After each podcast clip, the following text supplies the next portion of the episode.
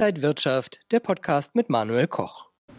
Die Sommerflaute hat den Aktienmarkt fest im Griff. Das Handelsvolumen ist gering und am Anleihemarkt ist ein Verfall der Rendite zu sehen.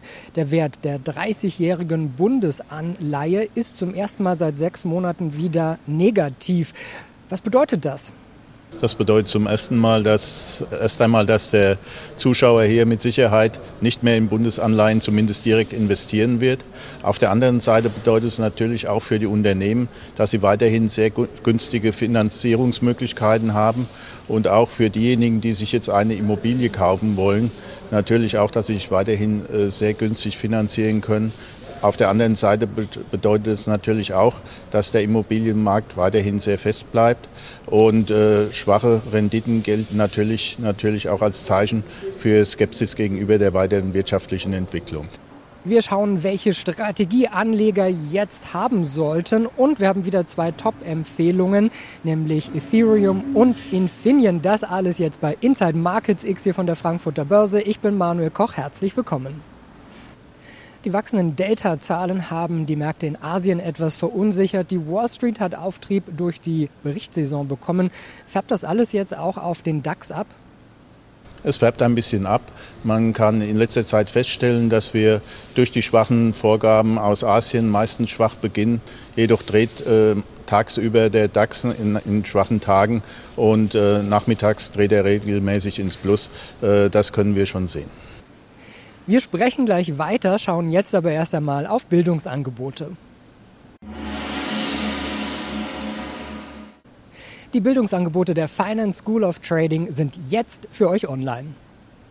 Börsenausbildungen, Börsenbriefe und Handelssignale. Registriert euch einfach kostenfrei und ab einer Kontogröße von 2000 Euro könnt ihr die Förderung beantragen.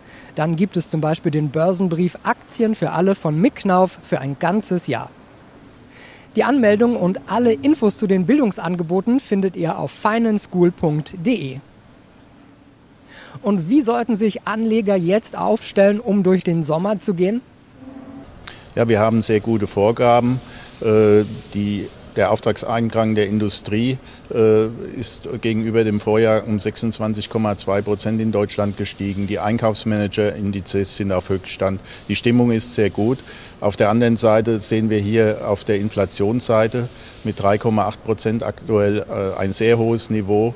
Und ähm, natürlich äh, ist die Stimmung gut und die Aktienmärkte sind in einem äh, Seitwärtstendenz, die Tendenz eher nach oben. Allerdings die Inflationsseite sollte der Anleger auch nicht aus den Augen verlieren.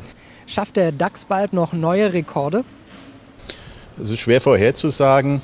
Ähm, wir müssten erst mal äh, jetzt äh, der Markt hat natürlich alle gute Vorgaben und ich denke, die, die Inflationsseite, vor dass da keine Klarheit herrscht, wird es schwierig, neue Rekordhöhen zu erreichen. Und wir schauen auf die Top-Empfehlungen. Als allererstes auf die Kryptowährung Ethereum.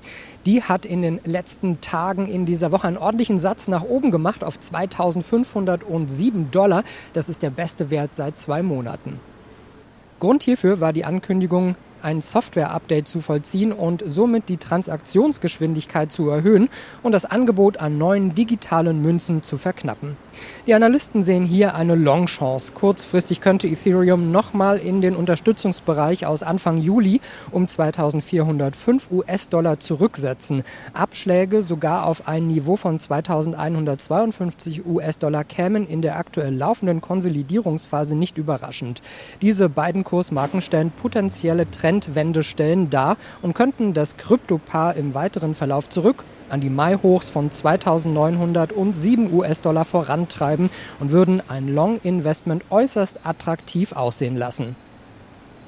Die Aktien des deutschen Chipherstellers Infineon sind wieder deutlich nachgefragter, nachdem das Unternehmen in dieser Woche Quartalszahlen veröffentlicht hatte. Die Analysten der Trading House Börsenakademie sehen auch hier eine Longchance. Greifbare Handelsansätze mit Zielen bei zunächst 34,76 Euro, darüber bei 35,88 Euro und schlussendlich bei 36,99 Euro ergeben sich erst bei einem nachhaltigen Tagesschlusskurs oberhalb von 34 Euro. In diesem Szenario könnte dann ein entsprechend gehebelter Schein zum Einsatz kommen und eine überdurchschnittliche Rendite abwerfen. Besonders attraktiv macht dieses Investment der kurze Anlagehorizont, der nur auf wenige Wochen veranschlagt wird. Wenn euch das Video gefallen hat, dann gebt mir gerne einen Daumen nach oben, kommentiert und postet das Video. Und ansonsten sehen wir uns in der kommenden Woche wieder bei Inside Markets X hier von der Frankfurter Börse. Ich bin Manuel Koch. Happy Friday!